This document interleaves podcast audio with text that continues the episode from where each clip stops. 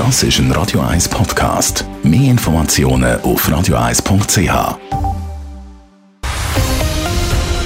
Radio 1 Thema. Mit dem Alexander Schallenberg hat Österreich einen neuen Kanzler.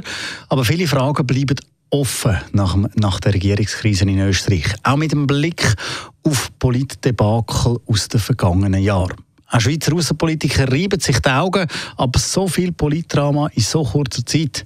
Adrian Sutter berichtet. 2019 hat die Ibiza-Affäre um Heinz-Christian Strache für Furore gesorgt. Nur zwei Jahre später stolpert der Kanzler Christian Kurz über eine Korruptionsaffäre.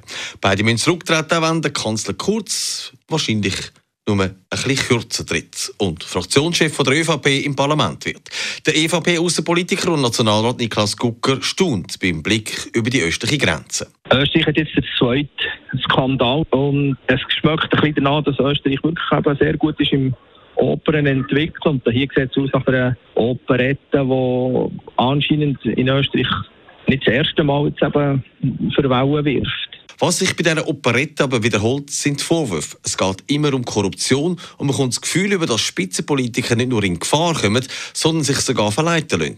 Es ist kein gutes Bild, meint der SVP-Nationalrat Lukas Reimann, der auch in der Delegation für die Beziehungen zwischen dem Schweizer und dem österreichischen Parlament ist. Also man hat tatsächlich den Eindruck, dass in Österreich kaum jemand an der Politikspitze gibt, der nicht schon mit Korruption in Kontakt gekommen ist. Aber ich würde den Österreicher doch einen Schutz nehmen. Ich glaube, es gibt auch viele vernünftige und gute Politiker und man ist vor allem froh, dass wir in der Schweiz eine Konkordanzregierung haben, die Stabilität bietet und nicht eine Regierung, die ein Skandal auf den nächsten folgt. Aber in den Beziehungen zwischen der Schweiz und Österreich ändert sich nichts, sind die beiden Politiker sich einig. Auch in Sachen Glaubwürdigkeit sagt das kein Problem, zumindest nicht für die Schweiz, meint der Niklas Gucker. Österreich hat anscheinend ein eigenes Politikverständnis und dementsprechend ist kann ich es nicht beurteilen und es wird aber untersucht und Österreich weiss, dass sie da müssen Gegensteuer geben dass sie nicht irgendwie als eine Bananenrepublik angeschaut werden. Bei uns wären Politiker nach so einem Skandal vermutlich ruhig gestellt für ein Zeitchen. Er würde ja mal sicher nicht Fraktionschef im Parlament. Aber die Schweiz und Österreich können wir politisch nicht vergleichen, meint Lukas Reimann. Und er ist auch froh, dass es so ist. Das ist ein völlig anderes System, aber dass der Kurz kürzer tritt, ist vielleicht auch nur ein Schachzug und er ist noch sehr jung und wahrscheinlich ist mit ihm noch weiterhin zu rechnen in der österreichischen Politik.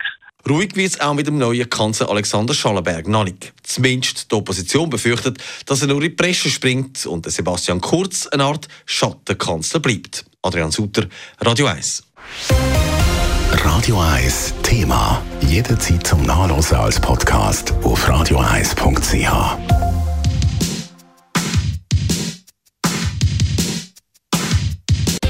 Radio 1 ist Ihre Newsender. Wenn Sie wichtige Informationen oder Hinweise haben, rufen Sie uns an auf 044 208 1111 oder schreiben Sie uns auf redaktion.radio1.ch.